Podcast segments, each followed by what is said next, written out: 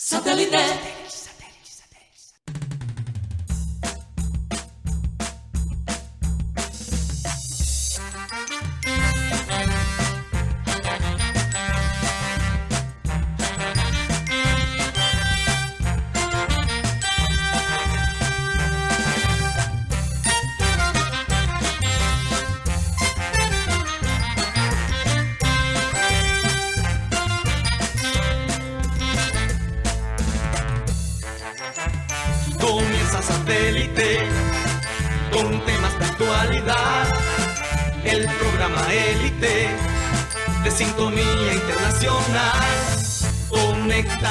Satélite. Al aire está satélite. ¡Satélite!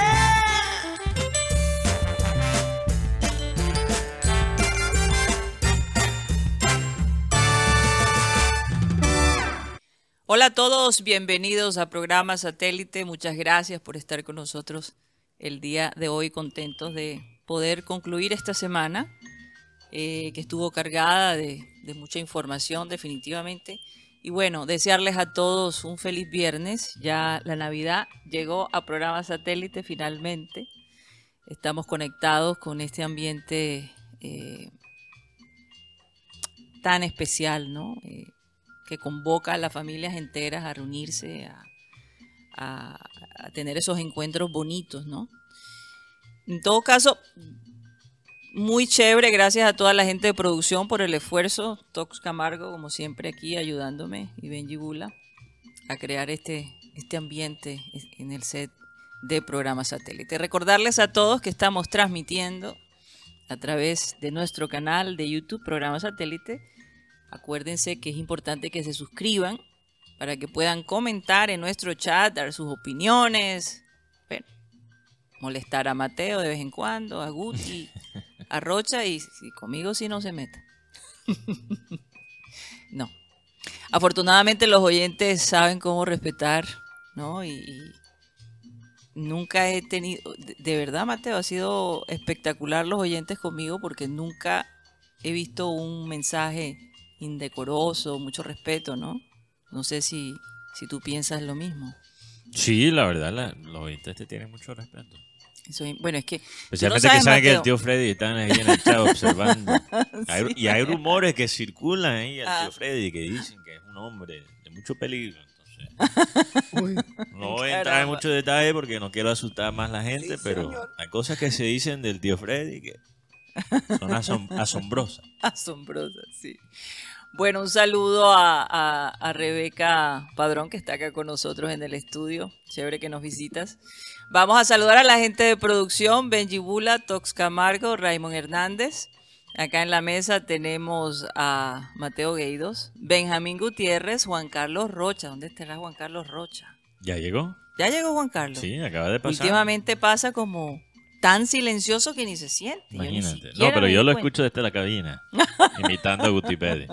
Yo lo puede escuché, ser, yo lo no escuché. Y quien les habla, Karina González. También nos visita Cyril Gueidos, que hacía rato no venía al estudio, ya está por acá. El tío Freddy, por supuesto. Y bueno, vamos a comenzar nuestro programa con la frase acostumbrada y esta dice así. Si desde el inicio nos contaran que en la infancia se define la salud mental de un adulto, entonces trataríamos con más amor el alma de los niños. Tan cierto. Verdaderamente que los traumas que uno tiene como adulto se configuran desde la niñez. Hay personas que se sienten abandonadas, hay personas que eh, se sienten criticadas, hay personas que no se sienten, que son incapaces de dar un abrazo porque su papá, su mamá nunca los abrazó.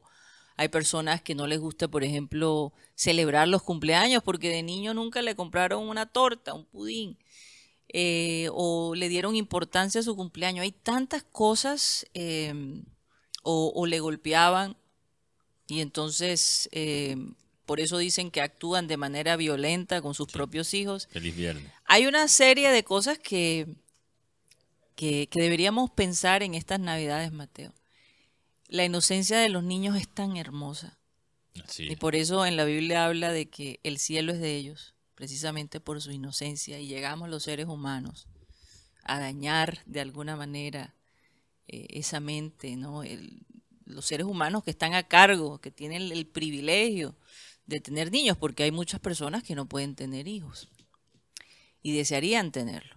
Entonces, si tienes un niño, trata de, de dedicarle tiempo. Ese tiempo que le dediques a tu hijo va a ser el mismo tiempo que él te va a dedicar cuando tú estés en los momentos más difíciles que son los últimos años de nuestras vidas, ¿no? En la vejez. Así que eh, todavía, por supuesto, este- esta teoría de cómo llegan los regalos a Navidad eh, sigue siendo un misterio porque no voy a decir la verdad por el programa. Hay No gente que no escucha. Sí, sí, exactamente. sí, sí, Entonces tengo que tener mucho cuidado de cómo Creo que manejar ya este te tipo de pasaste. Sí, ya me pasé. Ya te pasaste. No, pero, pero hay una historia bonita y los niños eh, Sí. pueden tener la capacidad de, de- de crear sus propias historias alrededor de cómo llegan los regalos a casa. Mm. Cada familia tiene una manera de hacerlo, ¿verdad? Hay personas que son demasiado directas y hay personas que les gusta crear esa historia de cómo llegan los regalos a casa, que me parece fabuloso de alguna manera porque estimula la creatividad en los niños. Una advertencia antes que digo lo que voy a decir. Si tienen niños chiquitos ah, allí en el cuarto contigo, si estás Tápenle los viendo, oídos. sí, tápenle los, oídos antes que, que digo lo que, lo que voy a decir. Pero no lo digas. No lo digo. Bueno, yo, es que yo lo voy a decir No, de no una lo manera. diga porque de yo lo voy a decir hay- de una manera que no revela nada. Pero yo recuerdo una vez una Carlos persona. Andrés, quítate de ahí. Quítate del computador. Quítate, Carlos Andrés. Una- Carlos Andrés apaga la transmisión. Sí, porque está de vacaciones. entonces- El hijo de Roche. Se- Seguramente él es muy tecnológico. A lo mejor está conectado con No, nosotros pero en tú, sintonía. tú no crees que los niños empiezan a investigar hoy en día El Google. cómo ¿no? es el asunto. Oye, sí, ¿verdad? ¿Cómo ha cambiado el tema de. Papá Noel con Google? Pero bueno, eh, el punto es que, o el niño de Dios, depende de cómo, qué cultura eres. Pero yo recuerdo de un niño que ya a los 12, 13 años, los papás le seguían el cuento de el niño Dios, el niño Dios, el niño Dios. Y yo creo que él ya se las pillaba, pero Pero se hacía... se las tiraba de ya sabes qué. Y a los 12, 13 años recibí el tremendo regalo, un videojuego que él quería. Y él dice, enfrente a los padres, dice, definitivamente el niño Dios existe. Porque mis padres nunca serían capaces de regalarme este regalo. Y después de esa Navidad el cuento del niño Dios se acabó porque todo lo que sufrieron los padres para conseguir... Eh, Mateo, ya está ahí, por Bueno, favor. bueno. Está ahí. Oye, quiero recordarle a la gente que nos pueden escuchar a través de TuneIn Radio, donde estamos como Radio Caribe San. Y el programa se sube todas las tardes por Spotify. Eh, allí nos pueden escuchar y ver como podcast en la emisora más importante del mundo. Emisora más importante en el mundo digital, para Sí. ser preciso ahí. Guti está como todavía en shock. No sé si él estaba enterado. Lo ¿De de- lo- te veo como... No, solo estoy, estoy, Ah, estoy pensando, como tú hablabas de que eran diferentes culturas, entonces yo, Sí. yo desde, pe- desde chico ya más o menos tengo una No, pero imagínate tú jodiéndote en el trabajo, Guti, para que tu niño diga algo así. Yo, yo creo que O sea, de, ahí- de- ahí de- es de fácil. ahí, de ahí se acabó, Se acabó el cuento. la conexión. Acá me dice Benji Bula que descarado ese niño a los 15 años pedito de juguete. No, no era, no era 15, era 13. No, 12, 13, pero todavía. ya No, todavía, todavía era descarado. Y, y no es Mateo, ¿ah? No, No, no, Mateo. no, no, no soy yo. No no es soy Mateo. Porque nosotros usamos otro tipo de, yo. De estrategia. que no voy a, a- a comentar. Oye, ve, eh, ¿se acuerdan de lo que sucedió hace unos pocos días mm, del, del juicio de la presentación de Shakira ante la Hacienda en España? Que llegó ella muy vestida clásica, Muy muy impecable, ¿no? emperifullada, ¿no? Se No, no tan emperifollada, eh, pero impecable en su manera como estrella de cine, obviamente. Eh, pero han sacado una serie de memes alrededor de esa llegada de Shakira, que de verdad, eh, bueno, no, entiendo memes, cuál es. cuál- bueno, por ejemplo, como una Virgen María. Ajá. Un meme como una Virgen María, que, que me parece ¿Por qué será? Sí. Y aparentemente tengo entendido que la razón que ella se declara culpable fue por petición de sus hijos. Sí, hablamos de eso esta semana. Sí. Lo petición mencionaste. Yo creo que la noticia es que ella pagó ahora la segunda cuota hoy, lo que vi. Sí. Algo así. Ya pagó la segunda cuota, salió de eso. Creo que está saliendo de eso. Hombre, eh, ¿para qué litigar con eso? Si tienes el dinero y, y de repente sientes que hubo malos manejos por parte de, de los asesores que normalmente uno confía, eh, págalo y ya. Shakira ya pagó los 6 millones de euros de multa por fraude. Fueron fraude 6 de- millones, yo pensé que eran 10. 6 millones. Ah, 6 millones. Y eran, Sí. tres, eran tres años de cárcel, pero ella no las va a pagar. Porque ya lo pagó. Sí, porque, Pero pero, por favor. lo que molestó a Shakira fue que su juicio fue. a la, la gente pudo, pudo ver imágenes de ese juicio, cosa que normalmente no se hace. Sí, Bueno, ¿Por eso- qué? Eso pasa, eso pasa No, pero- lastimosamente. Sí, es muy doloroso. Sin su permiso lo sacaron. Cuando ella estaba allí Ajá. hablando entre... an- e- Eso pasó, Benjamín. Sí, eso pasó. Bueno, pero me pregunto yo si eso es il- si eso es legal. Lo que ¿Cómo pasa- guardan la privacidad de, de- lo de que una pasa persona es que lo, que pública? lo que estaban comentando era que normalmente los juicios no, no, no se hacen como las imágenes de cuando el, el juez dice y ella dice. Entonces, a Shakira sabemos la fama que tiene, la gran mujer que es, entonces hicieron eso y eso molestó al grupo de Shakira en, la parte de los abogados. Pero por supuesto, bueno, ya se encargarán de eso. En todo caso, este, no, me, llama la atención que el portal de CNN destaca los memes que le han hecho a Shakira eh, a raíz de su, de su juicio. No, lo que mueve Shakira en España en cuanto a medios sigue Es una- siendo... No, no solo en. España, a nivel mundial, la verdad. Imagínate. No, a nivel mundial, claro, pero, pero en España yo, yo siento que Shakira aparece más en los medios en España y el morbo y el deseo de saber los No, detalles. es que la prensa Mira, tú cuando- amarillista de España Sí, es pero cuando tú- imagínate, tú tienes un portal como El País en España diciendo el temor de Clara Chía que Piqué y Shakira vuelven. O sea, ¿qué hace el país reportando eso como si fuera allí una Y revista de sobre segundo? todo que no hay ninguna posibilidad de que eso suceda. Como, como esas revistas antes, Karina. No creo, Mateo. Eh, Esas revistas antes que, que uno encontraba en los supermercados de los Estados Unidos, diciendo locuras sobre las celebridades, los rumores, todo el morbo, el chisme. Tom Cruise tiene ocho esposas, cosas, cosas así locas que salían los titulares. Bueno, así está el país en España, el periódico, reportando sobre las preocupaciones de Clara Chía. O sea, es una vaina, es una vaina y estamos viendo... Mateo, ¿cuántas veces no nos han pedido algunos oyentes que hablemos de otras cosas, que no sea solo deporte? Bueno, nosotros de hablamos repente- de muchas cosas. No, obviamente, pero, pero te digo, de, de repente, No, el punto no es variedad, Karina. Lo que- Variedad lo que, estoy hablando es que un, ahora los medios que antes tenían cierto peso y cierto respeto, ahora se prestan para esas cosas. ¿Por qué? Porque necesitan el movimiento por redes, necesitan el movimiento en sus artículos, necesitan los, lo que llaman los clics. así es. Entonces, ¿cómo generas clics para apoyar el periodismo que sí es serio? Tienes que sacar tus cosas ama- amarillistas de vez en cuando. Así Oiga, tenemos algunos de los pocos memes que hay, no, de, de los bastantes memes que hay. Wow, ok, un poquito. vamos, vamos a ver algo. Shakira pagando una multa de 7 millones de euros, comparando con yo pagando el arreglo de un ruidi- ruidito de mi auto. Recientemente me pasó. Allí Shakira como la virgen, ok, In- interesante. Sha- Shakira pagando una multa de 7 millones de euros, yo después de pagar mi renta. Era riendo. El arriendo, sí, sí, sí, sí, sí. No, aquí unas comparaciones para la gente que no ve los memes que se están mostrando. Santo Dios. Pero bueno, vamos a hacer un cambio de frente. ¿Cómo van las cosas? Ya el Junior preparado, Juan Carlos Rocha. Sí, desde ayer en- eh, entraron a, a concentración. eh, 18 jugadores. Las novedades son que ingresaron Santiago Mele por el arquero Araujo. Eh, Acosta. Ed- eh, Acosta, perdón, Edwin Herrera, que nuevamente eh, va a estar en la nómina titular por Gabriel Fuente, que acumuló tarjetas amarillas.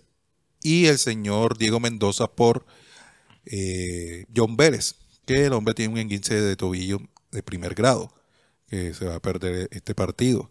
Además, el, el Junior de Barranquilla hoy dio rueda de prensa y estuvo el Turro Olivera y le preguntamos cómo está Turro, el grupo con relación a lo que se viene a este partido, el ambiente, que nos diga algo para ver, para ver qué, qué Pues mensaje está muy entregarle. callado Pa- pa- alrededor del Junior. No, y, y hoy la rueda de prensa no fue a las 6 de la mañana, ahora es en la tarde. ¿no? Oye, yo, No, yo- fue- fue eso, temprano. eso no va Fue a vol- temprano. O sea, a ¿A las qué ocho hora? y media. Ah, y una hora razonable. Porque no, no había prácticas en la tarde.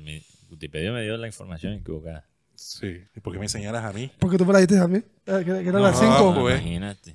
Dios Imagínate. mío, sacando Ya yo sé con quién hablar. trapos sucios Ya yo sé con quién hablar. al aire. Eh, lo cierto es que eh, por eso están en el grupo.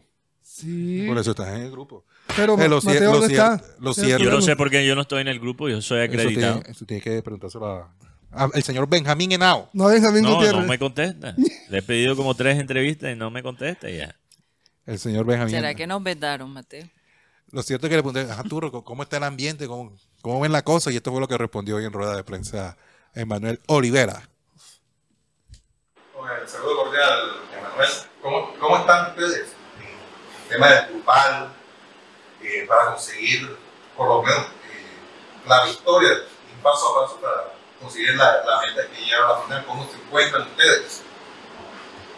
Muy bien, muy bien, nos encontramos muy bien, el grupo fuerte. Eh, creo que el triunfo de, del partido pasado fue fundamental para nosotros, para recuperarnos de, de la derrota en, en Ibagué. Creo que es un grupo sano, que, que es responsable. eh, y nada, estamos muy ilusionados y enfocados en, en lo que viene. Wow, tremenda respuesta, Rocha. Yo, yo- yo también tuve la oportunidad de preguntarle a Olivera cómo hacen los jugadores mayores para blindar a los jugadores jóvenes Ajá. en medio de este proceso que se viene, sobre todo con los, con los comentarios que tiene. Y aquí tenemos la respuesta de Manuel El Turro Olivera. Sí, tratamos también, como le dije a tu compañero, de no pensar otras cosas, tratamos de, de hacer nuestro trabajo, de hacer las cosas bien para, para que bueno, los, los objetivos se cumplan y, bueno, si viene lo que es Copa Sudamericana, bienvenido sea, estamos de, de conseguir esos objetivos y nada, eh, enfocado en nuestro trabajo. Hay cuatro jugadores que tienen, eh, o sea, que están a punto de ser suspendidos por la acumulación de tarjetas amarillas. Son Germain Peña, Didier Moreno, Gonzalo Lencina, que anda enamorado, y Carlos Vaca. Eh, ¿Por qué dices que anda enamorado? Porque anda enamorado. porque anda enamorado. Lo que ha contado Rocha, que él está. Es familia de Viera en estos momentos. Con cuñado. Con cuñado. Eh, lo cierto es que el equipo Tiburón, que, que- que podría ser titular mañana frente a Águilas, que por cierto, Águilas entrenan hoy en la sede de la Federación Colombiana de Fútbol, ya están acá. Ok. Eh, será con Santiago Mele, que retorna nuevamente, Walmer Pacheco, Emanuel Olivera, Germain Peña y Edwin Herrera, Didier Moreno y Fabián Ángel, que va a reemplazar a John Vélez, David Caicedo, Luis González, el Cariaco, y José Enamorado y Carlos Arturo Vaca. En el banco estarán Jefferson Martínez, Nilson Castrillón, Diego Mendoza, que es la novedad, Leider Berrío, Freddy Nestroza, Vladimir, Vladimir Hernández y Steven Rodríguez. Ahí eh, van llegando los jugadores, eh, porque ellos están concentrados, ellos llegaron de- del hotel al sitio de concentración, donde eh, hay una frase de moda dentro del grupo. Hay muchos muy cordiales, por lo menos el señor Berrío, que no saluda ni a... Ni te miró. No, que no saluda. Eh, en fin, ahí viene el... ¿Cuál es la frase de moda? No puede ser. Lacho. por ahí, El contado me han. Por lo menos otra novedad que viene ahí es, Edwin Herrera. Ok, Que en en ya regresa Edwin Herrera. Lo de Diego Mendoza es importante. Yo creo que eh, lastimosamente hemos visto, Karina, el criterio eh, que se ha usado para usar, para implementar el talento joven en Junior y es la necesidad. Pocas veces realmente hay un plan para ir llevando el talento joven, para darles las oportunidades poquito a poquito para que eh, tengan esa experiencia, para que vayan acumulando minutos competitivos. siempre es tirar el talento joven al, al vacío solo cuando es el último recurso. Entonces tienen que ir de un extremo al otro. Diego Mendoza, ¿por qué no ha figurado más desde que jugó? ¿En qué partido fue el último en que jugó Diego Mendoza que hizo un buen trabajo y después se perdió con y se Tolima, perdió? con Tolima se perdió ese partido y después cogió el nivel el señor Didier Moreno y, y la verdad eso cerró las entradas a Diego Mendoza, un jugador que al técnico anterior en un partido con el Barranquilla le, le gustó y le dijo, ese jugador lo quiero en Junior y, y Diego Mira, Mendoza. eh, pero, pero la historia de Diego Mendoza es la historia de muchos talentos que han subido del Barranquilla FC. Juegan un partido y, y desaparecen. Muestran cosas interesantes y no lo ves por un rato. Karina, ¿cuántas veces no lo hemos visto? Ujú. Cimarra. Eh, por una época nos pasó con Verdugo. John Vázquez. Gracias a Dios, Verdugo después subió y, y, y mejoró y lastimosamente por la lesión está. Sí, John Vázquez. Eh, ¿Quién más? Eh, Esteban Mercado. Tuvo unas buenas act- actuaciones por Copa Colombia. ¿Dónde está Esteban Mercado? Que me parecía un buen jugador. O sea, no estamos hablando de jugadores jóvenes que entraron y no mostraron nada. Estamos hablando de jugadores jóvenes que hicieron un trabajo, si no bueno, por Que lo un menos... precedente. Tengo, No que, que- no, que no tenían precedente. No, pero cuando participaron, Mateo, lo hicieron bien. Lo hicieron bien y después Esa es la el parte- ritmo se pierde completamente. el, el jugador Gut, que también debutó en ese partido con Santa Fe, apellido Gutiérrez, está en el equipo Levante de España. No, sí, bueno. Levante, pero Levante. yo no estoy hablando de Gutiérrez. No, no, sí. pero estoy hablando de jugadores que sí, que, que sí. Debutaron aquí y se perdieron. Ajá. El caso de Gutiérrez, el caso de Harlinson Barreto, está en un equipo de las de los Emiratos Árabes Unidos. Bueno, eso, eso es distinto porque ya estamos hablando de jugadores que después se fueron. Sí, se- se Pero tiene jugadores que quedan en este limbo, no, es- no están completamente eh, incorporados en el equipo, en el primer equipo de Junior. Sí. Después bajan y son realmente ya muy buenos para jugar en el Barranquilla FC. O sea, eh, ¿cuál es el plan aquí? ¿Cuál es el plan entre Barranquilla y el Junior? Alfonso Cimarra, cuando jugó en la época de Amaranto Perea, jugó muy bien esos dos partidos. Desapareció un año, regresó y no era igual. Sí, y después se, est- se estancó, como dices tú, y, ahora en, en Alianza es que ha tenido buenos momentos. Y este es el caso de muchos jugadores. Yo creo que hay jugadores y me, pongo a pensar en dónde está la parte mental, porque yo encuentro jugadores con un talento impresionante. El caso de Steve Acuña, que lo suben a la primera A, duran tres meses, lo bajan y parecen un sub y baja. Pero donde más rinden es en la B, porque en la A no rinde. Ese es el tema, que no sienten que llegar a Junior ya es la meta final y solamente Junior llegar es un escalón. No, pero, pero Guti, nosotros podemos criticar mucho eh, la parte cultural, la actitud de ciertos jugadores jóvenes y tal, pero son productos de su ambiente. Son productos, estamos hablando de niños de 17 años, de 18 años, pelados de 20. Tú tenías la mentalidad correcta, ya tú, tú eras el producto final a los 20 años. No, no sé ni siquiera si estaba en el, en el 30%. la Eh, verdad. Entonces, entonces, ¿qué pasa? El club tiene que encargarse no solo del proceso futbolístico, pero el- ese proceso psicológico también. Sí. Mi- Mira que Viera dijo una frase en estos días, estaba escuchándolo, dice, es que a los 22 en Colombia los tienen como un bebé. Eh, Yo estoy totalmente de acuerdo con él. Y Mira cómo hablamos de... Hablamos... Mira, nosotros hablamos de Homer Martínez. Homer Martínez tiene 26 años. Y todavía se habla de él como si él fuera un prospecto, un talento joven. Ya tiene 26. No, a los 26 años ya. ya es la edad de Luis Ya Díaz. Homer Martínez es lo que es. Claro, y- John Vélez tiene cuánto? 22, 23. mm, él- 21. Él era sub-20, Mm. Él era sub-20 el, torneo pasado, el año pasado. Tiene, puede tener 20 años apenas el señor. 20 años. Ah, no, no, él tiene menos. Pero John Vélez, ok, todavía. John Vélez sí, a sus 20 ha jugado partidos importantes. Entonces él sí es un caso aparte. Pero, yo- pero hablamos de cuáles otros jugadores. Fuentes, hablamos de Fuentes cuando se fue para España y decíamos que era un producto como si fuera todavía sin un chico. Y la Cuando tú a verdad, los 22, 23, tienes que ya saber mira a lo que, que vas. yo hoy estaba viendo el partido entre Argentina y Brasil 17. Hay un chico que se llama eh, Claudio, Claudio el Diablito Echeverry, jugador de River Plate, que le marcó un triplete hoy a Brasil. ya está en River Plate de, de- de mayores, 16 años. Sí, no, es que solo es- ese fenómeno es netamente colombiano. Hablar del jugador de 22, 23 como si fuera todavía un pelado. Teo debutó, debutó veterano. Tú tienes que meter los jugadores y darle Darle consistencia, chance. consistencia. ¿Y, ¿Y qué pasa, Karina? Que tú tienes un jugador como Esteban Mercado, un jugador como Diego Mendoza, muestran cosas interesantes y no siguen en el equipo. Entonces, ¿cuál es el incentivo para ellos mantener el nivel? Sí. Yo entiendo si entran y hacen un desastre, ok, hay que bajarles. Pero si entran y lo hacen bien y después desaparecen, ¿cuál es el mensaje que le estás mandando inconscientemente al jugador? Busca otra carrera. Hazlo bien. Aquí no, no figuras. Sí.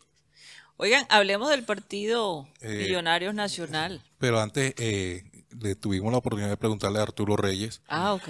eh, cómo como persona toma este tema eh, de los rumores que se está hablando con otro técnico.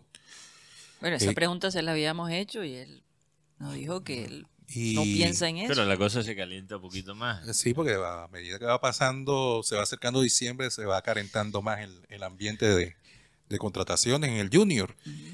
Y que si tiene ofertas. Sí, porque si están hablando de ofertas de jugadores, porque él no puede tener ofertas también Claro como sí. técnico. Y esto ¿Y fue lo qué- que respondió. ¿Qué contesta?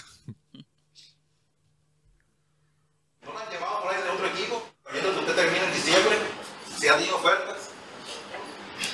Bueno, yo estoy contento, estoy contento porque creo que he hecho un buen trabajo, eh, pero ya esta es la tercera vez que estoy en Junior. Entonces, sé cómo se maneja todo esto, sé cómo se maneja todo lo que está por fuera de la institución también. Y eh, el equipo ha tenido un desarrollo durante el torneo, me parece que positivo, en donde ha hecho buenas cosas y creemos, creemos que, que todo obra para bien. Eh, en cuanto al tema de, de ofertas, que son tantas preguntas en una. En cuanto al tema de ofertas, vamos a centrarnos en el partido del sábado. También lo han llamado. El sábado jugamos con Río Negro y estamos pensando en jugar contra Río Negro y ganarlo. ¿Cómo? Lleva tres. ¿Cuánta- ¿Cuántas lleva Julio? Yes. Ay, Dios. Oye, pero eh, te tomó el pelo, Arturo Reyes. está, está muy, se, se nota fresco, la verdad. Lo que pasa es que eh, si tú Relajado, haces un resumen, si tú haces un resumen de la campaña que él ha hecho esta vez, eh, es más positiva que negativa de alguna manera. Por eso yo creo que él se puede ir si se va del Junior contento del punto eh, al cual llevó al equipo, ¿no?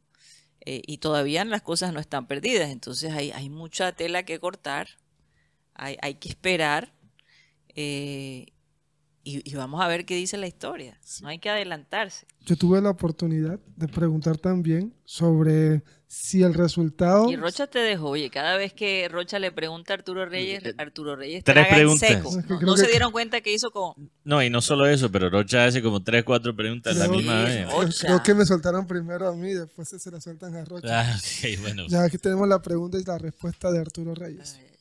¿Qué tan condicionante va a ser para el, para el partido de mañana el resultado del... saber el resultado de Tolima y Deportivo Cali? Sea para bien o sea para mal, ¿qué tan condicionante va a ser para el equipo? Pues eh, nosotros en ese momento, lógicamente, no dependemos de nosotros mismos.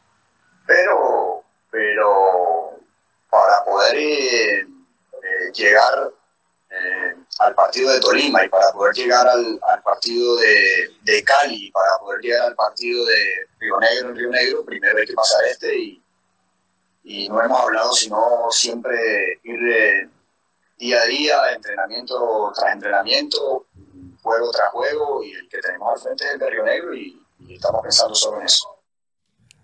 Eh, A Junior le ha ido bien. qué- qué chévere la foto que le pusieron a Arturo Reyes. Una Ay, cara de alegría. Sí, a Junior le ha ido bien con Río Negro en cuadrangulares. En el 2013 jugaron dos partidos. Junior le ganó el primero 1 a 0, gol de Edwin Cardona. y luego le ganó en Barranquilla cuatro goles por uno con cuatro goles de Luis Carlos Ruiz. En el 2014 Junior le ganó en playoff la llave 3 a 1 con dos goles de, con goles de Tolosa. Recuerdo ese partido porque expulsan a, Carachito Domínguez y Tolosa hace dos goles que por primera vez yo veo que Viera carga un jugador, que fue al señor Tolosa. Y luego en el 2018, pr- segundo semestre, Junior em- gana allá tres goles por dos, con dos goles de Luis Díaz y uno de Harlan Barrera.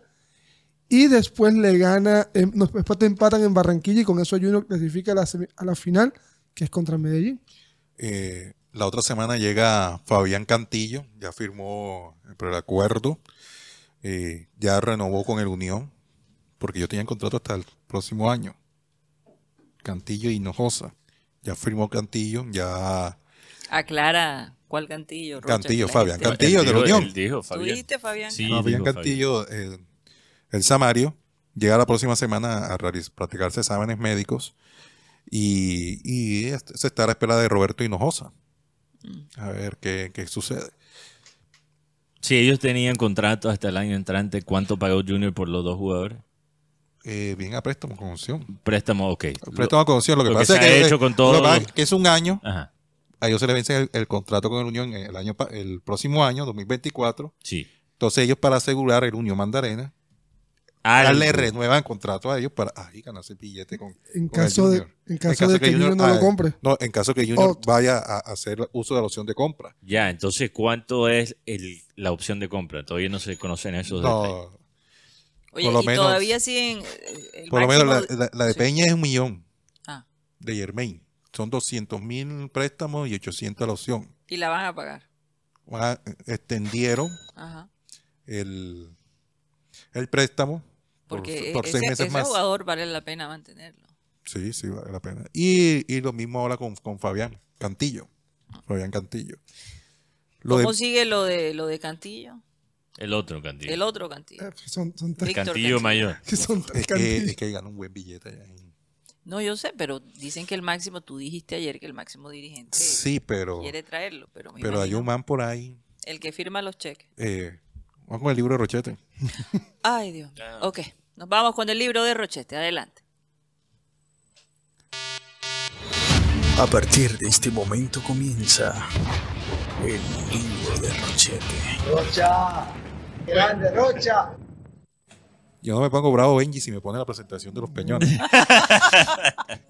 Oye, el que quiere olvidar ese mal rato y tú Imagínate. recordárselo. Es, que para eh, aclararle a los, a los oyentes, cuando ayer producción puso la cortina de el libro de Rochete, en vez de peñones, en vez de la peñonera, Guti, no se escuchó al aire, Guti gritó, ¡quitan esa vaina! Así, no, casi, sí, claro. casi tumba la mesa. De la eso Casi la voltea como. No, no, digo, quita esa vaina, eso no es mi cortina, ese es Rochete. Y así dijo, así dijo Guti Pérez. Lo cierto es que, sí, ahí, Ya se hubiera ido con tarjeta roja. ahí, como quien dice, un gusto del máximo dirigente siempre quiere traer a alguien, se, ena- se enamora de esta- en esta temporada de contrataciones, Sí. este, este caso Víctor Cantillo. Pero hay otro miembro de la familia que también le gusta ser protagonista en este tema de las contrataciones de Junior y contrataciones de primer nivel. Contado me han, a mí no me crean, yo solamente informo, aunque digan que es humo, pero igual.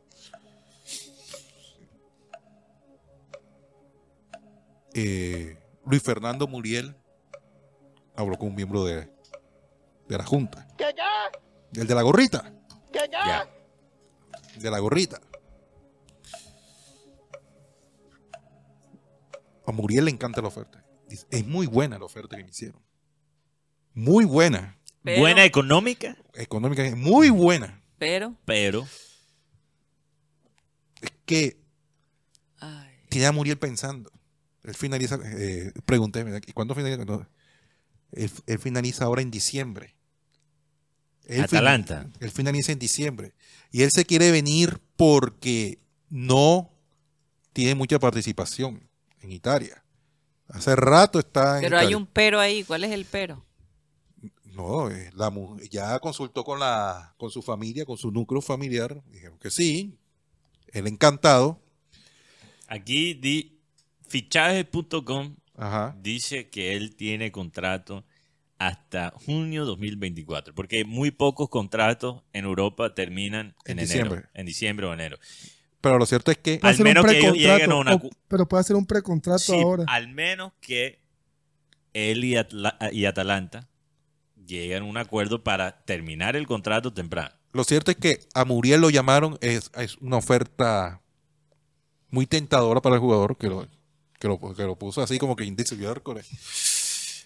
O sea, cuando dice, no, devolveme. No, pero no es cualquier peso que le están ofreciendo. No es un disco de Villazón. No es ni- ningún disco de Ni- Villa. ni Ni, ta- ni mucho ni menos, ni mucho menos el Tamaro de, de, de Silvestre, que está muy bueno. Lo cierto es que Luis Fernando Muriel eh, ya consultó, inclusive eh, ustedes saben que a Luis Fernando Muriel le gustan los caballos y tiene negocio con el Tino Asprilla. No, de los, porque el Tino. Ya, de, de, eso, de- negocio de caballos. De lagrimón. De paso. Sí. No, Caballo es de que el. Tino Sí. vende semilla de caballo, para ponerlo así. Lagrimón se llama el caballo Lagrimón, de, de Altino Esprilla. Bueno, ah, lagrimón. lagrimón, güey. O Sí, sea, lagrimón. Ok. Lo cierto es que hay un gusto por los caballos. Muriel le agrada la idea de, de volver y la oferta no es que sea algo despreciable o, o es una oferta que de pronto que se fue a, reír, sino digo, la oferta es muy buena. Y incluye, ¿qué tiene que ver los caballos? Incluye Pero- No, lo caballos. que pasa es que... eh, Volver, Es que volver, volver. dices 20 eso- caballos por cada gol, es lo que me está no, no, no, No, sino no, lo que pero pasa es que eh, traigo este tema porque Muriel le gustan los caballos, tiene este tipo de negocio y hace negocio con, con el Tino Asprilla. Ok. Que Pero- el Tino o sea- vende semen de caballo. Yo no sé si los vende o que, Eso es lo que he sino escuchado. que comparten ese gusto. Pero, pero Rocha, es que cuando dices así, muy buena la oferta, y mi pregunta es, pero, Pero- ¿cuál es el pero ahí? Lo que- ¿Cuál es el pero? Que Muriel es un jugador de mercado.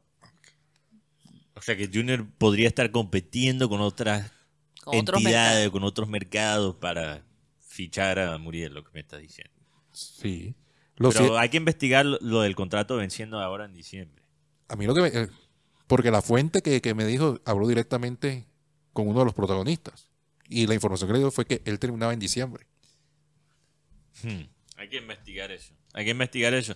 Al menos que él había- haya llegado a un acuerdo con Atalanta diciendo Que si Atalanta tiene una oferta, Pero, Te lo, puedes ir. pero lo cierto es que Muriel no te no- necesitamos para no eh, está muy contento Sí. en, en Italia porque no ha tenido mucha participación con su equipo. Se le fue su, su compatriota Dubán Zapata también. Y él solo es titular, por ejemplo, en los partidos de. Creo que Atalanta está o en Conference League o Europa League. Creo que está en Euro- Europa, League. Europa. En Europa League. Europa League. Solo lo pone de titular en los partidos ahí de Europa League. Pero en Serie A Lo que pasa es que también. casi no figura. Este además él necesita promoverse para que lo llamen para la Claro, selección. Porque estamos en- en una escasez de volantes, de delanteros nueve con gol. Y yo creo que Muriel llegando a, unas- a un lugar donde tenga por lo menos 30, 40 partidos por temporada eh, es, una, es una buena opción. Lo otro es que llegaron jugadores como Escamaca y de Quetaleire al equipo de Atalanta y entonces le han quitado de Quetaleire, un belga. Le han quitado, le han quitado ese- esa- esos espacios. Y sabemos que Gasperini es un técnico que no se casa con ninguno. También han hablado con otro jugador de Junior. eh, aquí de pronto Guti me puede ayudar. Un jugador que es de aquí de Colombia. Estu- Estuvo en Italia, actualmente está en la segunda división de España. Eh, se me olvidó el nombre. eh, se llama Eddie Salcedo. Eddie Salcedo. Este, correcto. pero ven acá, aquí- aquí tengo una pregunta. Porque si Eddie Salcedo fue uno de los de la polémica cuando Arturo Reyes en la sub-23 no lo quiso traer a Selección Colombia porque no sentía la Pero camisa. a Eddie Salcedo lo han, Eddie Salcedo es un lo jugador llamado también. que ha estado en el Inter, ha estado en equipos de Italia, pero que Pero tuvo- Jugador de tú solo dices- 22 años, un 9. eh, eh, Oh, eh, interesante. eh, puede ser las dos las cosas. Puede ser extremo, puede ser nueve. Nacido en Italia, Sí. Pero de padres colombianos. Eddie Salcedo aquí lo Colombo italiano. Sí, Eddie Salcedo. Eddie Salcedo estaba en esa lista de, de jugadores colombianos que crecieron por fuera del país, que fueron como, no vetados, pero medio ignorados ¿Por los procesos ¿Y de por quién? Por Por Arturo, Arturo Reyes. Reyes. Pero eh, allí no solo es Arturo Reyes, es toda la selección, Bueno, todos los procesos de selección. procesos de él, selección. él, Sí. él- Ahora, eh, ¿Qué, qué quieres decir con eso, Rocha? Que si lo están pensando traer es porque Arturo Reyes no va a estar.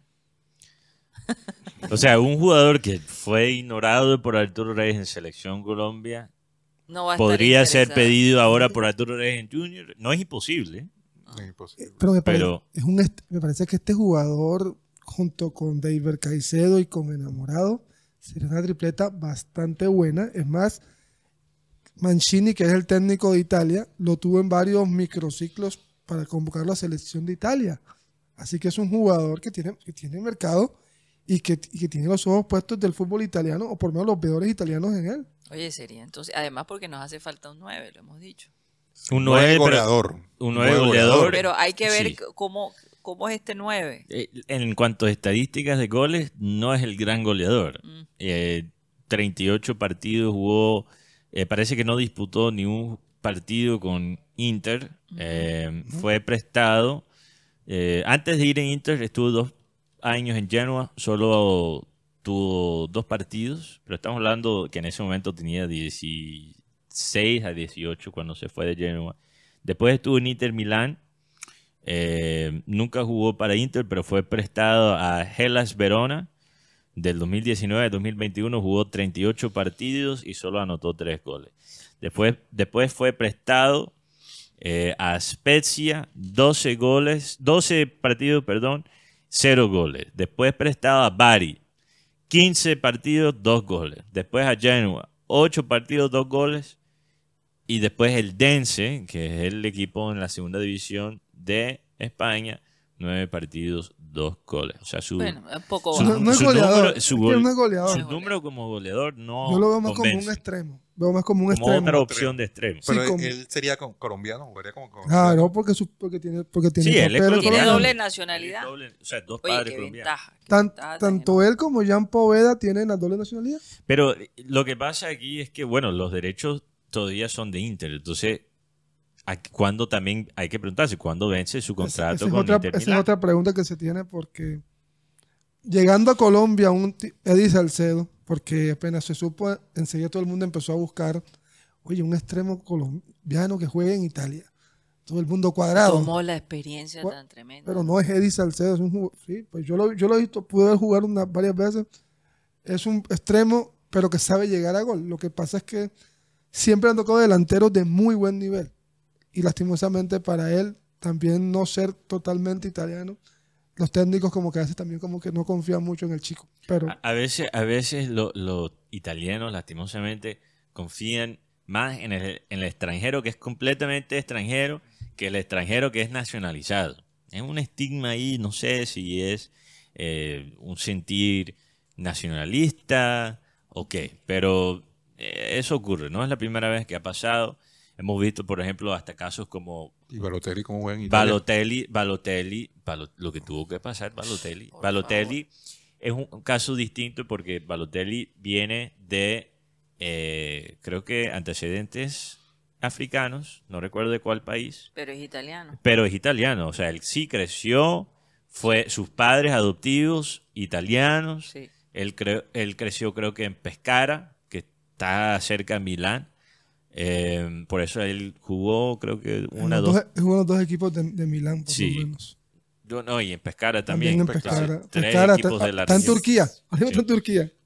Entonces, eh, no, Balotelli, Balotelli pasó Los por... insultos que él recibía eran espantosos. Lo que cambió con Balotelli fue eh, ese campeonato de la Euro. Que es de la vida de él- Balotelli. Donde ellos pierden en la, en la final. Guti dijo, él juega en Turquía. Está en el Adensport. Porque Pero se ríen cuando pregunto por porque, porque hace pocos días tuvo un accidente de tránsito. Sí, no sabía. Y el hombre. Pero no es la primera vez, Mateo. el, carro, el carro quedó bastante averiado. No decir vuelto nada. Y era un Ferrari. No recuerdo. Porque Balotelli no es la primera Mira, vez va- que se estas son las estadísticas de Luis Fernando Muriel en lo que va de la temporada en Atalanta. Para saber, sabemos de lo que es capaz Luis Fernando Muriel, pero esto es su actualidad. Y quizás la razón por la cual está un poco eh, incómodo allá en Atalanta. Nueve partidos ha jugado, nueve partidos, con Atalanta en la Serie A, pero solo ha jugado 179 minutos. O sea, entra de 100, 15, entra de 10, de 12, de 20. Y solo tiene una asistencia en nueve partidos. Donde el que más Ok. creo- Eh, donde también ha jugado, no ha jugado por Copa Italia todavía, pero en Europa League ha jugado eh, tres partidos, ya más de titular, porque ha jugado 153 eh, minutos, tres partidos, dos goles en Europa Sí, League. dos goles, sí. O sea, sabemos que es un jugador que todavía puede jugar a un nivel alto, pero físicamente, no sé si es una cuestión física, una cuestión táctica. O de pero- técnico, Mateo, porque pero eh, eh, también Muriel no se puede quejar tanto, porque el año pasado sí jugó 29 partidos en Serie A con Atalanta y solo metió 3 goles y 4 asistencias. Entonces, Pero recordemos que Muriel se lesionó la temporada pasada. Y además el técnico cambió el esquema de jugar, porque recordemos que él antes jugaba con, con un extremo que era Papu, estaba Hatterborn y estaba, Muriel o estaba Duan. Ahora te juega con dos volantes más de, de fútbol largo y te juega con un delantero. Así que Muriel también, los años no pasan solos en el tema también de Muriel. Sí. Lo otro es que eh, Fuachar está bastante molesto. Porque con el rendimiento de Carlos Vaca. O sea, no ha, a pesar de los goles... no ha, de- no ha justificado con lo que ha ganado. Se puede Sí, decir pero así. ya el contrato de vaca se vence cuándo? Ahora en El- diciembre. no, No, no, no, el año Ah, entrante. el año entrante. entrante. ahora entra- el, el año Pero ¿por qué se va a meter con vaca, hombre? Eh, Porque quiere... qui- Lo que pasa es que como el sueldo de vaca pesa, Pero eso es lo que acaba de decir Rocha. pero No es que esté... No es que le incomoda de- 10 goles en un semestre o, o 12 goles en total, contando Copa Colombia. Es el hecho que las actuaciones no son proporcionales a lo que él está ganando. Lo cierto es que eh, el señor Jefferson Martínez, él le queda un año de contrato. Pero eh, Jefferson tiene ofertas que pueden, de pronto, lo que pasa es que él tiene el contrato vinculado con el Junior, tiene que negociar directamente con el equipo barranquillero. Porque desde Bogotá ha manifestado que hay un interés por Jefferson Inclusive se habla también de que el chino y Teófilo podrían llegar a, Independiente Santa Fe. A Santa Fe. A Santa Fe. Ven acá, ven acá. ¿Esa- ¿Esa plata de dónde sale? Porque Santa Fe es Está de los pasando. equipos más pelados que hay en el fútbol colombiano. No, sinceramente, la verdad, porque ahora me... Cuando, escu- pero Guti de pronto un no, préstamo. cuando escuché lo de Chino Sandoval, la información que yo tengo es que está- él está listo para México ya. ¿Cuál equipo de México? ¿Cuál equipo de México? No. Porque cuando yo escucho listo para México es como cuando es que me no, dicen no, listo no, para el Medio no, Oriente, digo listo, para China. el nombre que no digo los nombres, son equipos de México están Siempre ha, habido interés de, de parte de México, porque cada vez que hablo con, con Ángelo me dicen, "Eh, está interesado en México, está interesado en México. Yo, "Ah, Eh, yo, también estoy interesado en México, la comida mexicana me, me fascina. Muy curioso que en Barranquilla de un día para el otro la comida mexicana ha mejorado muchísimo, pero no entremos en ese tema. Em, Cariaco, todos los años, intereses de México y MLS. MLS. ¿Por qué no se ha ido allá? Está aquí. Inclusive de Perú. Sí, yo no me De creo ese Perú, de cuento de Perú que sí, el y sí hubo nombre, y sí hubo nombre, de Perú Eh, sí hubo. México compra estrellas colombianas. Guti, ¿no? Lo que pasa es que México también está buscando O colombianos que hayan jugado en Argentina. en jugadores que también se pueden, nacionalizar allá en México. Como el caso de Julián Quiñones, que lastimosamente y el chino se podría nacionalizar en México. no jugó en selección mayor. No, no jugó selección mayor.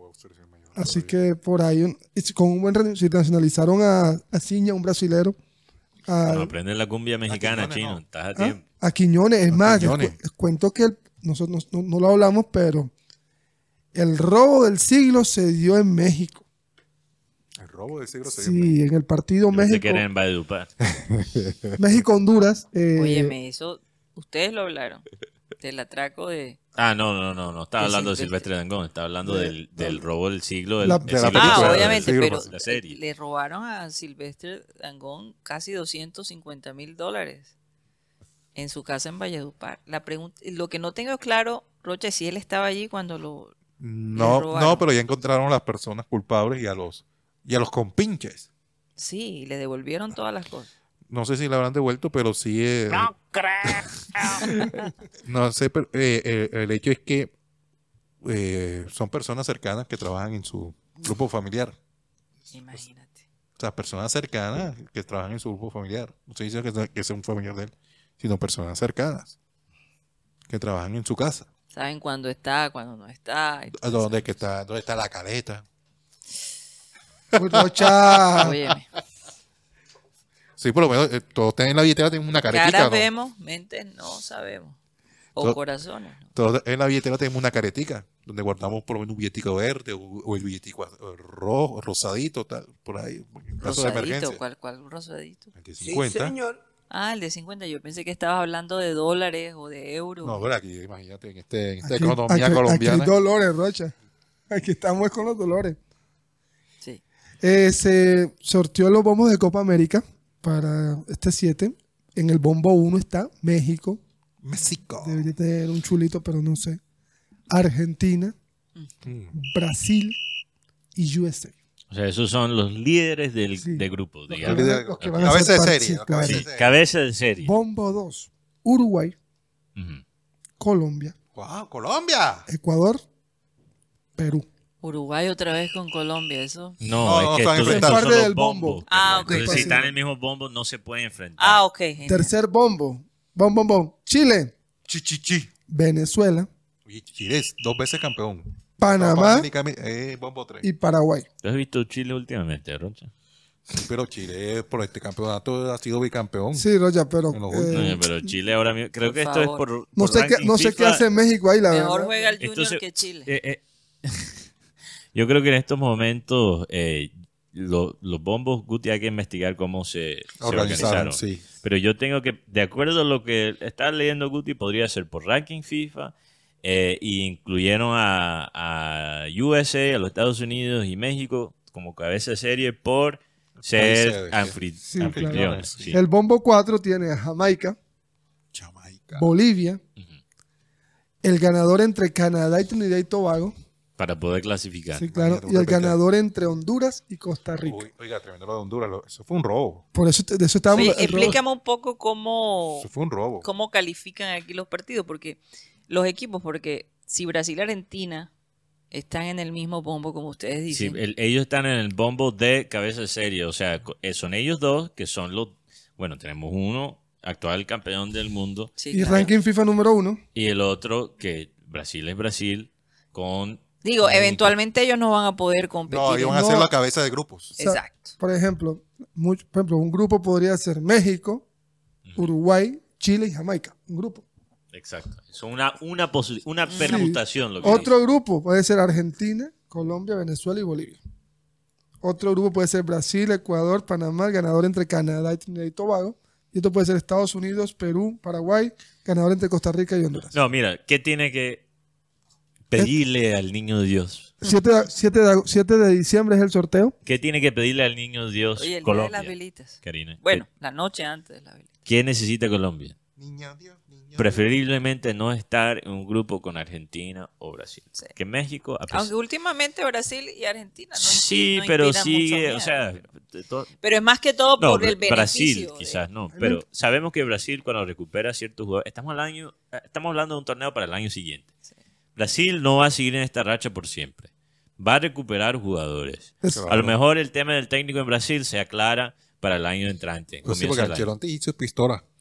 Bueno, No, entonces, y va- además del favoritismo. entonces lo que Está buscando favoritismo por casa. Brasil y entonces Argentina. Colombia necesita estar en un grupo donde la cabeza de serie no es ni Argentina ni Brasil. O sea, si estamos hablando lo que es lo más conveniente para Colombia, estar en un grupo donde la cabeza es o México o Estados Unidos. Porque Claro. aunque Estados Unidos ha mostrado cosas interesantes, Sí, pero- tiene jugadores que están jugando y haciendo papeles importantes en Europa, sigue siendo un equipo bastante joven A mí, bastante joven y con ciertas cosas todavía ingenuas. Y tienes a México que básicamente está pasando casi por algo muy parecido que Chile, que no tiene recambio. El- ya esta generación que tuvo cierto éxito eh, ya está llegando al final y no hay jugadores jóvenes que emocionan a los hinchas de la selección mexicana.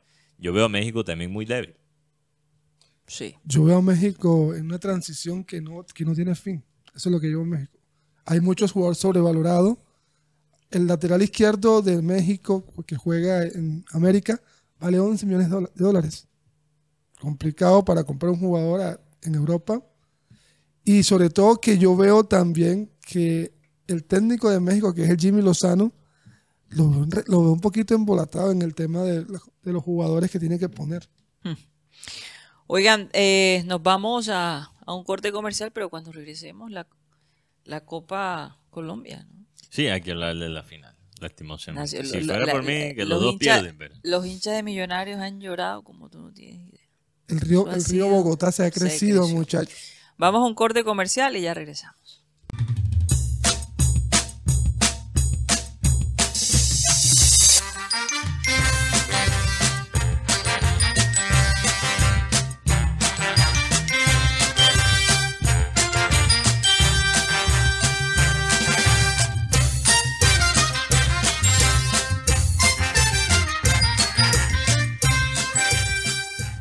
Esto es programa satélite que se transmite desde la ciudad de Barranquilla, Colombia, South America, la capital deportiva de nuestro país. Y estamos a nombre de Unilegal, esta empresa en el Caribe colombiano que les puede ayudar si tienen eh, un problema legal. Nos pueden llamar al 324 599-8125, 324-599-8125. El costo de la llamada, 25 mil pesos y por un espacio de 45 minutos. Tienes algún problema legal, no sabes cómo normalizar tus predios, estás en proceso de divorciarte, eh, crear una empresa, comprar un auto, Unilegal definitivamente te puede asistir. 324-599-8125. ¿Por dónde? ¿Qué- qué- quién más está con nosotros, Mateo? También está El con nosotros We Travel, esta agencia de viajes que se encuentra en la ciudad de Barranquilla. Eh, ¿Será que necesitamos una escapada para diciembre, para disfrutar esas vacaciones de Oye, Navidad? ¿quién no, Sí, por Dios? señor. ¿Quién no? ¿Quién, ¿Quién no? Oye, bueno, qué belleza de playa la que estamos sí, la que estamos mostrando Esto aquí. parece Miami Beach, tal vez. No creo que sea Miami Beach, pero no estoy seguro. Pero bueno, eh, pueden llamar a We Travel al número 304-434-8961. Pueden chatear con ellos también allí en WhatsApp. O pueden visitar a We Travel por la carrera 52, número 82307, edificio de Servir Piso 2, local número 13. O visitar a WeTravelColombia.com eh, si necesitas toda la información necesaria para tu próximo viaje eh, gracias a We Travel, esta agencia de viajes que viaja contigo porque no solo te ayudan con el vuelo, sino todo. Dónde te vas a quedar, qué vas a hacer, eh, cuáles son los requisitos de visa. Toda esa información lo tiene We Travel a la mano. Entonces vamos a mostrarle a los oyentes satélite el código QR de We Travel si necesitan planear su próximo viaje, sea laboral, eh, sea personal, sea dentro de Colombia, sea a nivel internacional. Allí está We Travel para ayudarlos. Viajamos juntos. Viajan con ustedes. Así es. Bueno, eh, vamos a saludar a toda la gente que ha estado activa en nuestro chat el día de hoy. Juan Carlos Rocha. Saludo a toda la gente que está conectada a través del programa satélite en YouTube. Sin tanta emoción, Rocha. Fernando Huelva, un saludo para él. Magney Díaz desde Solepia. Luis Moreno, eh, Luis Moreno, un saludo. Juan Suramericano, un saludo también para él. Reportando sintonía de la Fría Tunja. Uy.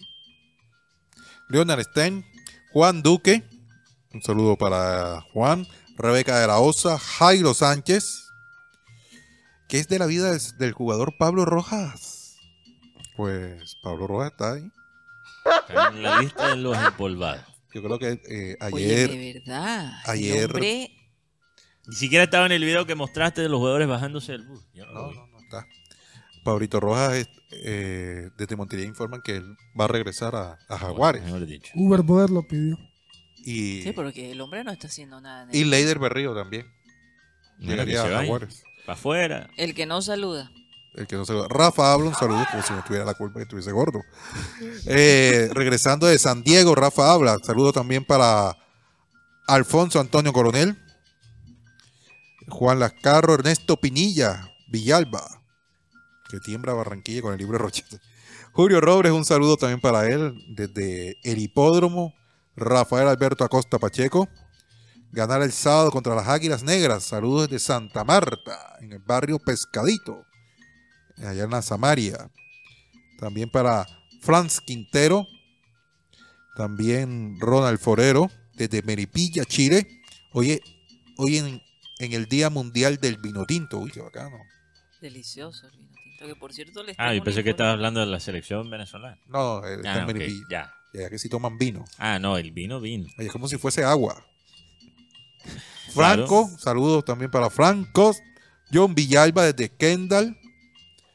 Eh, dice que él prefiere que Colombia quede con México en el grupo de la Copa América. Sí, de esos cuatro equipos, México es el más débil. En la primera bomba. Saludos para Iván Bombo. José. Bombo, perdón. Iván José Padilla Pinillos. Iván José Padilla Pinillos.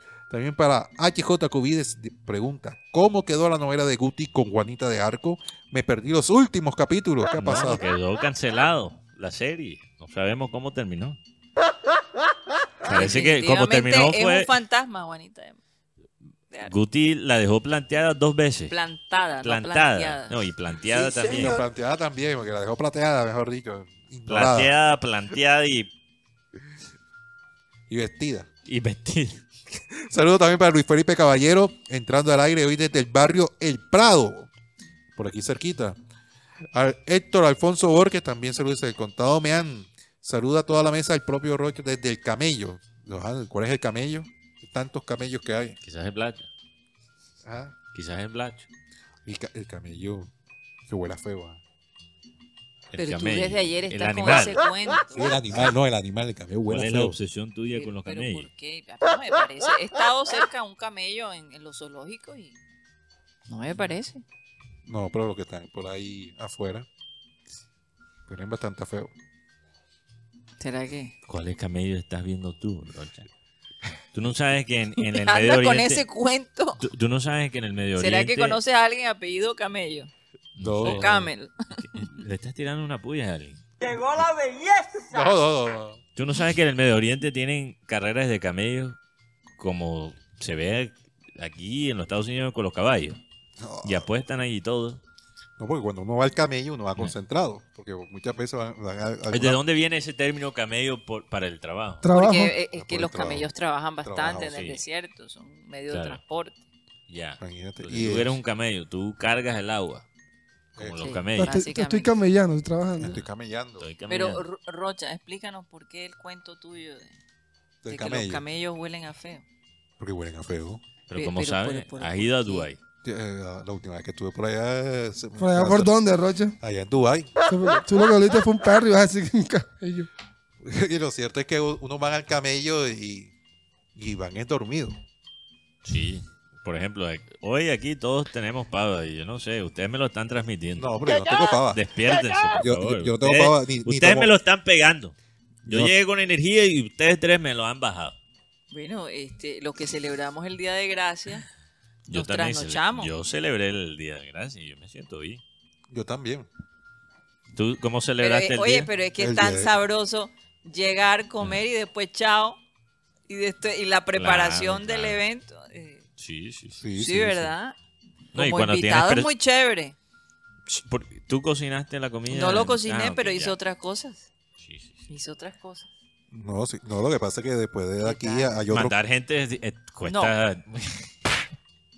¿Cómo, cómo? Hice otras cosas. Mandar otras personas, eso también es un trabajo. de eso.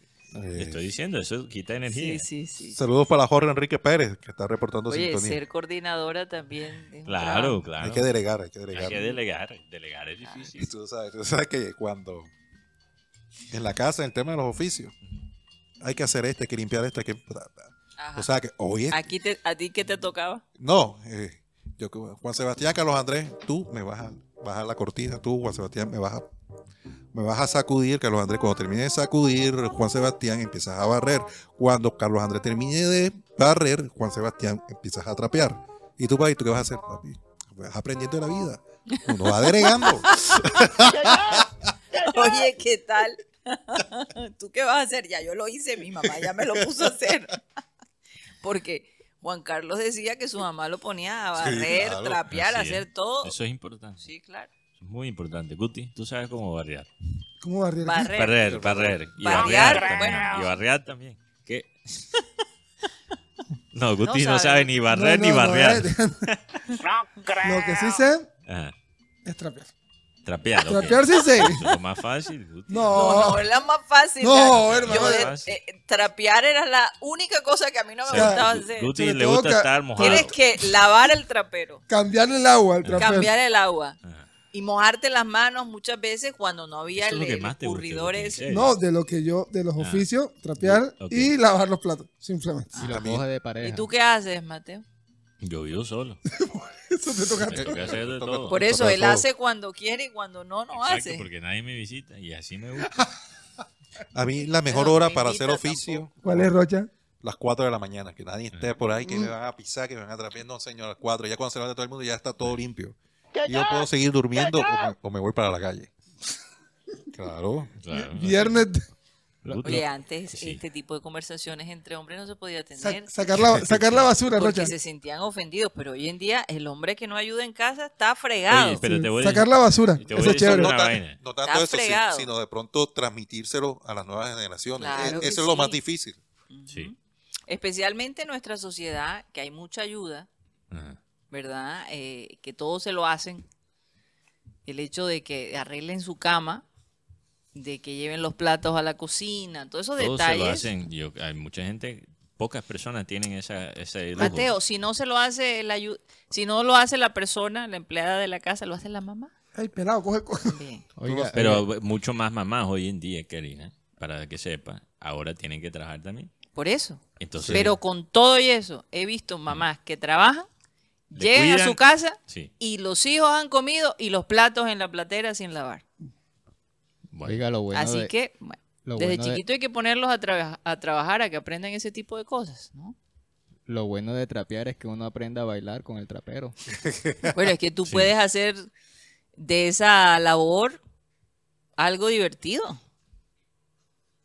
Algo divertido, porque es que si tú te enseñas a tus hijos a ser independientes, cuando estén grandes, oye, yo me acuerdo la historia de una familia eh, que decía, eh, no, yo, yo cuando sea grande voy a tener empleada. quien me haga todo. Sí. Y resulta que se mudó a un país en donde ese tipo de servicios son supremamente costosos.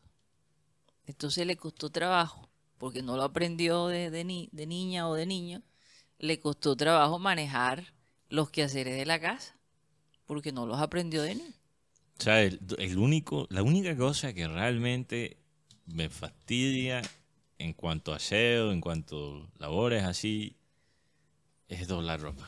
So- yo puedo cualquier cosa, trapear, limpiar baño. La ropa era más fácil, Mateo. No, en No, cambio yo prefiero doblar ropa que lavar un inodoro. Es correcto. Yo prefiero lavar un inodoro. Me fastidia, siento que estoy perdiendo el tiempo ahí porque es fácil, pero demora, o sea, demora Sí, y- organizar la y- ropa. eh, Lo más feo es lavar plato. No, a mí me encanta a mí me lavar encanta platos. lavar platos. A mí me encanta lavar platos. No sé, yo, yo me distraigo, inclusive. Lo que más me molesta. pongo un regga- ¿A- a para qué lavar platos, tú sabes lo que yo hago, yo me pongo un playlist ahí de reggaetón. ¿A qué, No, a qué hora, Rocha? ¿La hora perfecta para lavar platos? No, Yo perreo con el plato así. yo- eh. a, a mí me fastidia ver una cocina Ah. llena con los, pla- Interesante, hay que con los poner platos, cámaras en tu con los casa platos, para ver. con los platos sucios. No, y, y les enseño a los hijos míos. Ey, lava tu plato. Claro. No, que después, de ese después. no, ese que- después no vale. No, No, vale. No, ese yo. después llega a la tarde y se acumuló No, y el del se almuerzo. molestan a veces cuando tú dices, no, después no, lávalo ahora. Pero es que yo siempre lavo. No. Es O correcto. sea, se- y la discusión Siempre de que lavo. siempre lavo Oye, y no lavo. Hoy es viernes. de- Yo dejo que la vaina se acumula y No, después lo hago todo no, de una. mejor no, no, no. No, Mateo, no, no. tampoco. Pero yo vivo solo, es diferente. No estoy, una cosa es dejarlo acumular cuando tú vives solo y no estás atropellando a otra persona. Otra cosa es cuando tú vives con tres, cuatro, cinco personas, sean tus familiares, sean compañeros de cuarto, y deja que eso acumula. Ah. Y eso, eso ya es algo inconveniente para las otras No. personas que usan la cocina. Eso ya es otra cosa, pero yo vivo solo. Las casas que tienen patio. Eso es tremenda Eso, excusa. eso, eso, eso, eso es espectacular. Las casas que Ah. tienen patio. Eh, yo, por lo menos, al frente de la casa, como está el servicio de las escobitas, Escobitas.com. eh, que tiene la, la empresa de acueducto acá, yo lo que hago es barrer todo el frente y le acumulo la, la basura ahí en Oh, todo. ya, ya, O sea, le ahorro el trabajo al man. Porque las ves. Ajá. Porque él no barre en la terraza. ¿Cómo? Él te tira datos. más bien, No, no. tú te, tú te ahorras el hecho de recoger la basura. Así. Y se- y la- sea, No, y una se, la, ayuda y se la mutua. lleva. Y se la lleva. Porque se carga. Esa- ahora que gente sí dices trabaja. así, eh, aterrada de ver el costo de- del agua en nuestra ciudad. Eh, está compitiendo casi con, con aire. Es que lo que pasa es que hay Qué cosa tan espantosa el costo de la basura, de recoger basura, eh, las nuevas instalaciones de acueductos. Es decir, un recibo podría ser el 60 o 70% en impuestos que el, y, el consumo un 30% de lo que pagas. Y es que es exagerado el cobro, por lo menos el de aseo, más cuando tú vives solo en un apartamento. ¿Qué basura puedes generar? Si prácticamente pasas solo el apartamento de lunes a viernes. Porque eh, esa fue la queja. Eh, les invito a todos los que nos están viendo. Vayan y quéjense, no se dejen cobrar. Vayan a la oficina de la AAA Ujú. y oye, acá, ¿cuál es la medición que ustedes hacen para el cobro de la del aseo? Porque si yo vivo- Propiedad horizontal, vertical. Yo vivo en un o sea, en un edificio de apartamento. ¿Cómo así que aseo? No, O sea, sí, no, eh, No, pero claro que no, tú porque, porque muchas aseo, veces, sí. muchas veces el, viene, te viene la factura en, en detalle Pero es más que, la- aseo que que- el aseo es más alto que el agua. que el, El agua, consumo. así es. Una locura. Estamos hablando de que Y, por- se- y- se- y- se- y hablando de que tú no que tú ¿cuál, cuál es lo máximo que has pagado tú en agua? Ay, no. 400 mil. Oye, No me eso- siento tan mal porque una locura. 600 mil y ya me estaba quejando. No. Óyeme, es que es demasiado. Rocha, regresando a las cosas de aseo, cuando vivía en Los Ángeles, allá en California, ellos tenían un servicio muy famoso porque siempre andaba en, eh, en la ciudad unos vans rosados. Y en el- los vans rosados, nunca utilicé este servicio para aclarar, pero decía, to- en inglés, topless maids. O sea, muchachas de limpieza, topless, sin camisa. Uy. En serio. Sí, esto es, esto es en serio. No puede ser. Ay, ya voy. Ya estaba buscando aquí en Google para repasar los detalles. Y era 90, no sé si todavía existe este servicio. Esto era cuan- ya unos años atrás cuando vivía allá. Pero era 99 dólares a la hora en ese 99. entonces. 99 dólares a la hora. Esto lo acabo de ver en Google. Pero tenías que contratarla por lo menos por dos horas. Casi 400 mil pesos. Y te hacía el aseo. Pero en Estamos esa hablando de época, 200 dólares. Por dos horas. 99. Dos horas. Ah, tiene, ok. tiene que ser por lo menos dos O horas. sea, entonces- casi un millón de pesos hoy en día. No. No, pero en ese entonces no, No estaba Claro, tan no era tanto. No era tanto. Pero te hacen el aseo topless de la casa.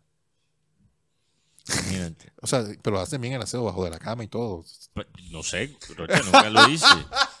Yo tenía un compañero de cuarto que tenía el tema, hey, vamos a contratar las top, le vamos a, contar- vamos a limpiar Ah, esta vaina porque esta casa es un chiquero y pues, si lo vamos a limpiar, por lo menos que, Y usted tiene el derecho de escoger a la señorita. Ay, no. no sé, eso ya no sé si tiene el derecho. No, porque aquí Sí, porque si te dicen topless y llega un man gordo así sin camisa, no es... Es lo más probable, No, Mateo. no, no, pero eh, yo, yo acabo de investigar, era real, no era cuento. Nunca lo usé. Pero imagínate esa vaina, monta el negocio, Rocha. No, No, no, aquí no, aquí no, eso no no, da, se no puede da. hacer No da los me números, no da los terrible. números. no, nada que ver. Bueno, ¿por qué quedamos aquí en esto, hombre? Para no hablar de millonarios Vamos a hablar de millonarios y nacionales. Yo estaba evitando el tema a propósito, no Hombre, quiero hay que hablar. hay que hablar. hay que Mira, hablar. yo creo la que- llorada de la Sexto, gente, sexto Diego. título de Nacional en Copa Colombia. El gol anulado de McAllister, bien Fue- anulado. No, para mí no fue. El, el- el primero no, el segundo sí, tal vez, Sí. pero el primero Eh, no. El primero me parece que fue una carga legítima. Bueno, yo creo que de todas formas esto fue cantado desde que Nacional empató a Millonarios allá en Bogotá. En Taboga, Era sí. lo más obvio, que Nacional iba a ganar este. Sobre todo Con todo porque y eso, Millonarios tenía. es que Millonarios tuvo la victoria favor. hasta el último minuto y empataron y bueno, y apareció después Mier cobrándolo, cobrando penalti y Mier. haciéndolo. Lo que pasa es que estaba pensando en, el, en cómo se llamaba el, el delantero venezolano que cobró el segundo, el último penalti, apellido Ramírez. Lo cierto es que Si Nacional... tú no sabes, Guti, yo no voy a saber. porque No, no, imagínate. estaba pensando en eso en este momento. Ajá. Nacional llega a su sexto título y para la hegemonía de Millonarios un poco porque Mm. Millonarios había ganado la temporada pasada la Copa ante Junior en un regalo de Julio Comesaña, todavía me acuerdo de eso, Todavía duele. y había ganado la Liga Colombiana el torneo pasado ante Nacional. Eric Ramírez. Eric Ramírez, Ramírez. el que cobró el penalti.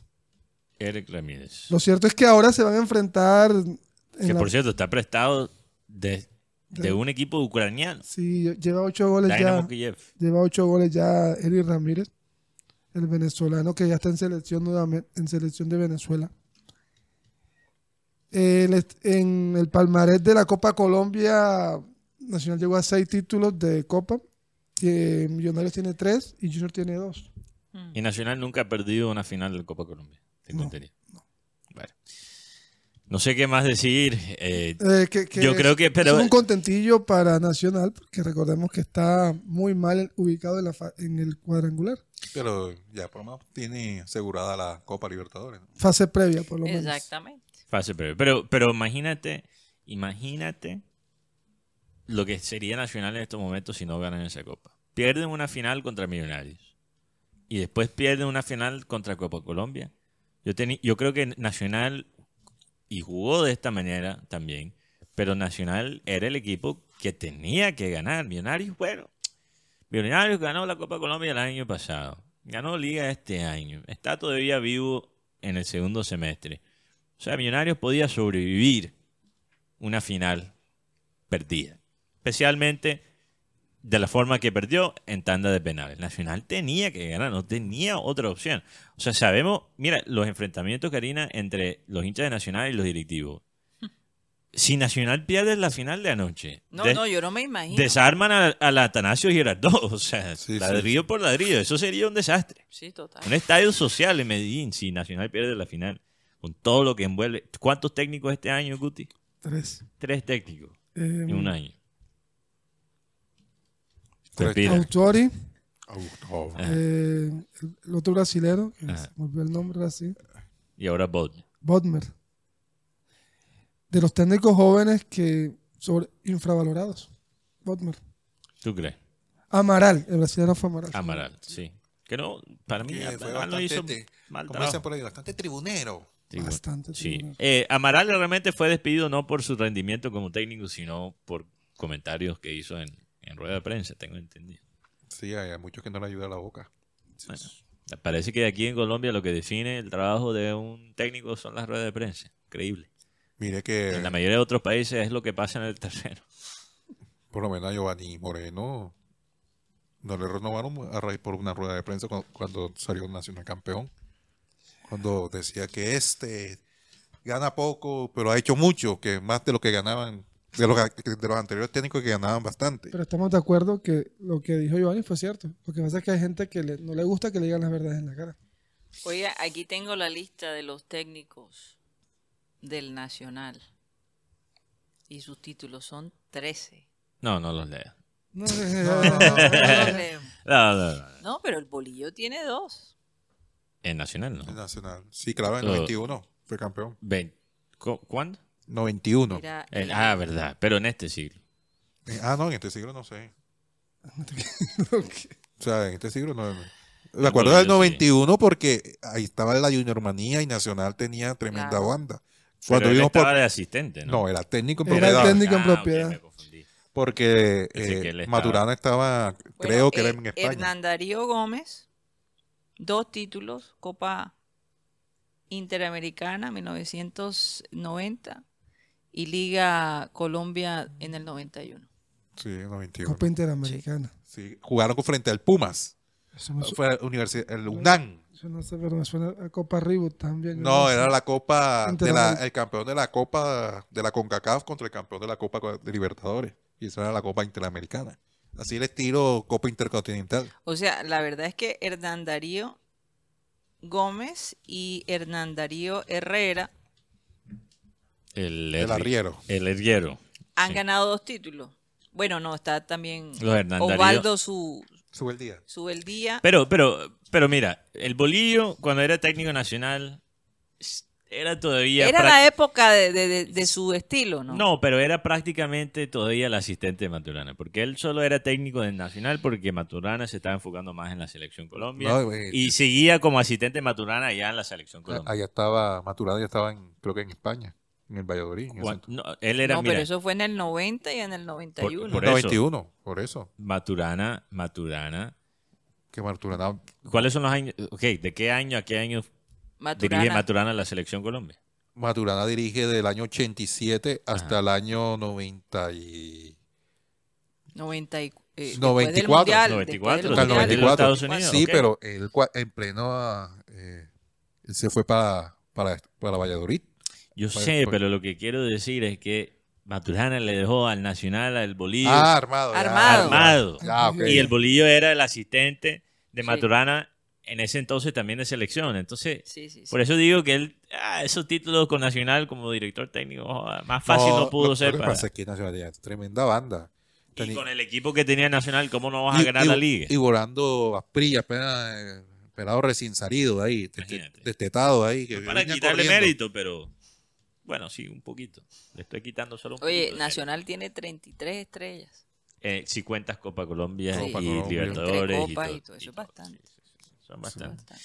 Bueno, no, cambiando de tema drásticamente, hablando de eh, Oye, estoy aquí el viendo la, fútbol el europeo. palmarés de Maturana. 87 al 90 fue en selección. Después él se va al Valladolid 90-91.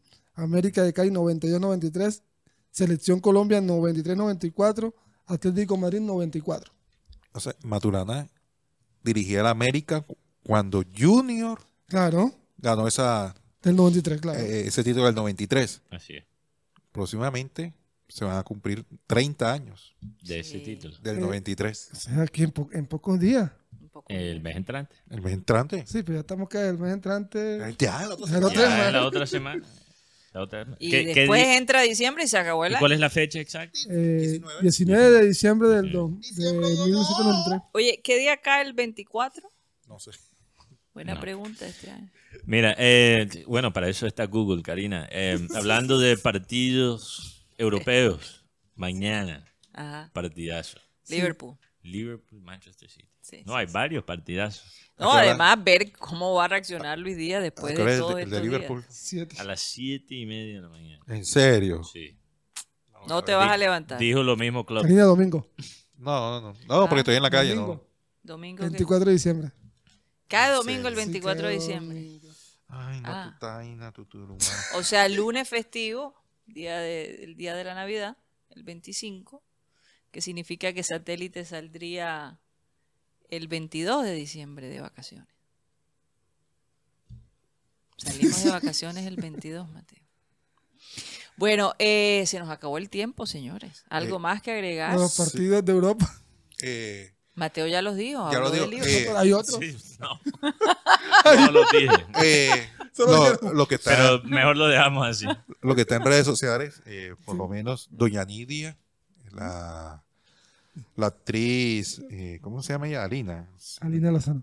Alina Lozano se casó en la vida real, se casó con el influencer Jim Velázquez, No, 30 eh, años menor que ella. ellos no se casaron, eso era un montaje. No, ellos se casaron.